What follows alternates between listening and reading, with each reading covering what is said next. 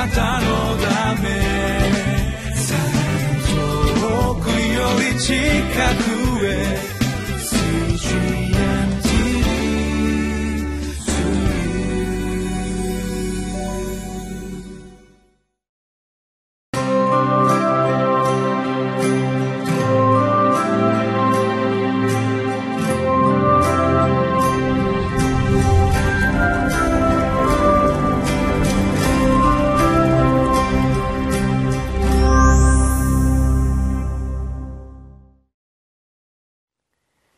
皆さんこんにちは。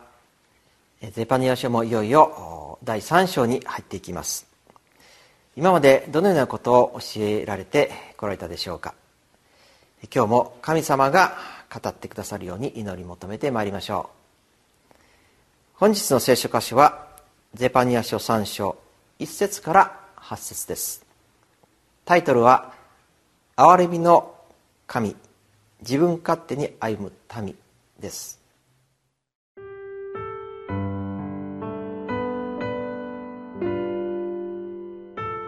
セパニア書三章、一節から八節ああ、反逆と汚れに満ちた暴力の町。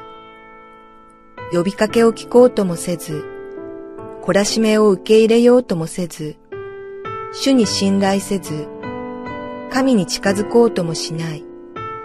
その主張たちは町の中にあって吠えたけるおじし、その裁きつかさたちは日暮れの狼だ。朝まで骨をかじってはいない。その預言者たちはずうずうしく裏切る者。その祭司たちは聖なるものを汚し、立法を犯す。主はその町の中にあって正しく、不正を行わない。朝ごとにご自分の講義を残らず明るみに示す。しかし、不正をする者は恥を知らない。私は諸国の民を立ち滅ぼした。その四隅の塔は荒れ果てた。私が彼らの通りを廃墟としたので、通り過ぎる者は誰もいない。彼らの町々は荒れ廃れて一人の人もおらず、住む者もない。私は言った。あなたはただ私を恐れ、懲らしめを受けよ。そうすれば、私がこの町を罰したにもかかわらず、その住まいは立ち滅ぼされまい。確かに彼らは繰り返してあらゆる悪事を行ったが、それゆえ、私を待て。主の蜜げ。私が商人として立つ日を待て。私は諸国の民を集め、もろもろの王国をかき集めて裁き、私の憤りと燃える怒りをことごとく彼らに注ぐ。誠に全地は私の妬みの日によって焼き尽くされる。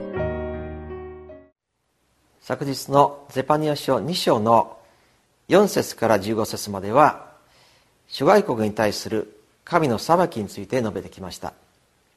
しかし今日の箇所3章1節から5節では再び話はエルサレムに戻ります。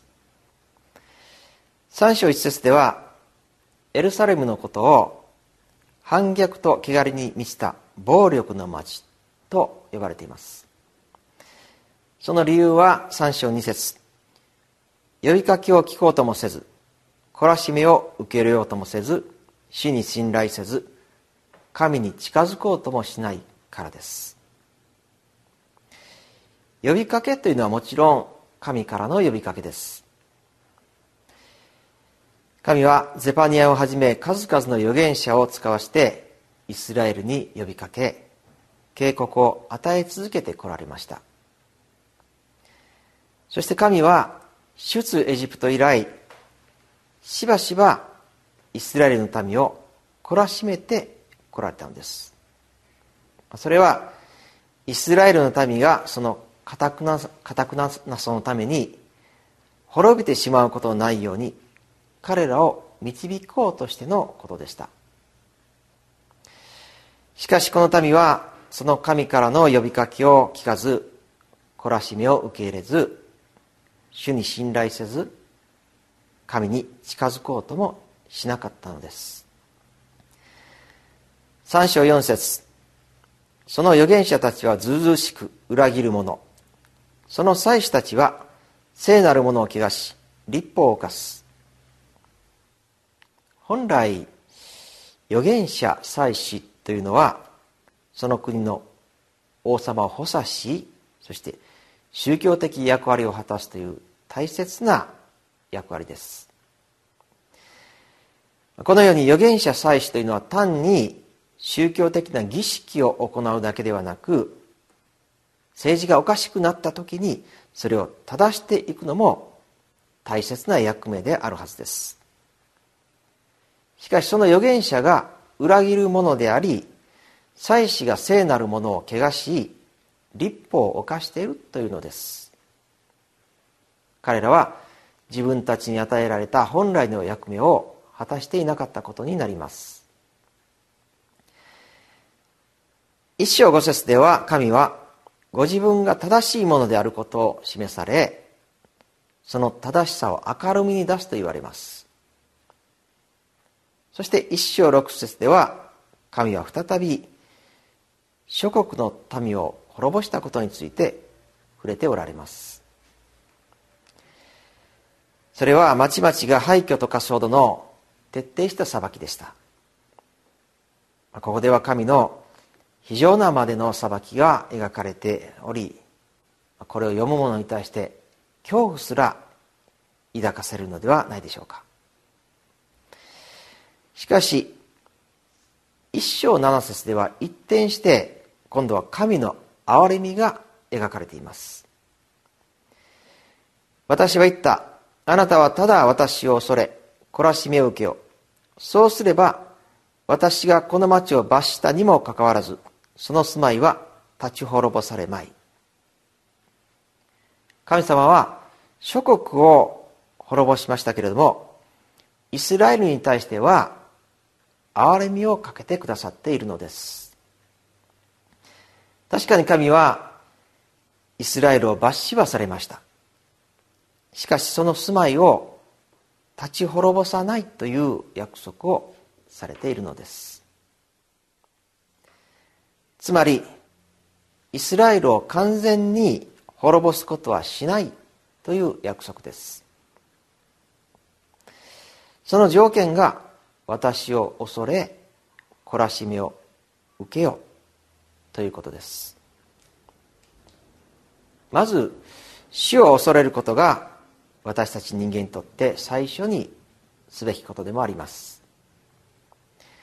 信玄の一章七節死を恐れることは知識の始めである。死を恐れるというのはもちろんただ神様を怖がるという意味ではなく神が自分たちの創造主であり全ての権威を持っているお方であるということを私たち人間がよく知るということです。次に懲らしめを受けよという言葉が出てきます。新約聖書のヘブルビテの手紙の12章7節にはこう書かれています。訓練と思って耐え忍びなさい。神はあなた方を子として扱っておられるのです。父が懲らしめることをしない子がいるでしょうか。神はご自分の民を懲らしめるときに父として懲らしめると言われるのです。さらにその懲らしめの目的とは何でしょうか。ヘブルの12章の10節後半。霊の父は私たちの益のため私たちをご自分の清さに預からせようとして懲らしめるのです。懲らしめの目的。それはご自分の清さに預からせるためです。このように主を恐れ主の懲らしめを受ける者に対してはたとえ繰り返して悪事を行ったものでさえ神は立ち滅ぼすことを思いとどまると言われるのです。8章の一節ではそれゆえ私を待てと言われます。私が証人として立つ日を待て。この世界の裁きの日には神様ご自身が証人となられます。その日国々はことごとく裁きを受けます。その時ただ主を恐れ主の懲らしみを受けた者には望みがあります。では新約時代における私たちはどうでしょうか？この世の終わりの時に全ての人々が神の前に集められるとあります。その時ただイエス様の十字架を信じた者だけが神の裁きから免れることができるのです。私たちもただ主を恐れそしてイエス様の十字架の贖いにより神様の前に立たせていただこうではありませんか。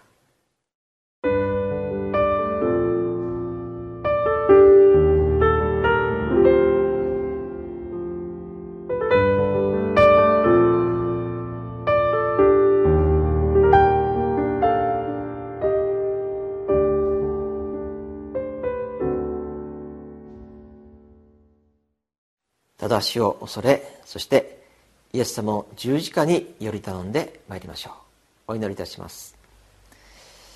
愛するイエス様感謝いたします。あなたはしばしばご自分の民を懲らしめられます。しかしそれはご自分の民を清められるためでもあります。私たちも死の懲らしめを受ける時ありますけれどもそのことによって本当に方向を正されていきます。そしてまた世が裁かれる時あなたは私たちのために弁護してくださいます。ただイエス様の十字架により私たちは死の前に立つことができます。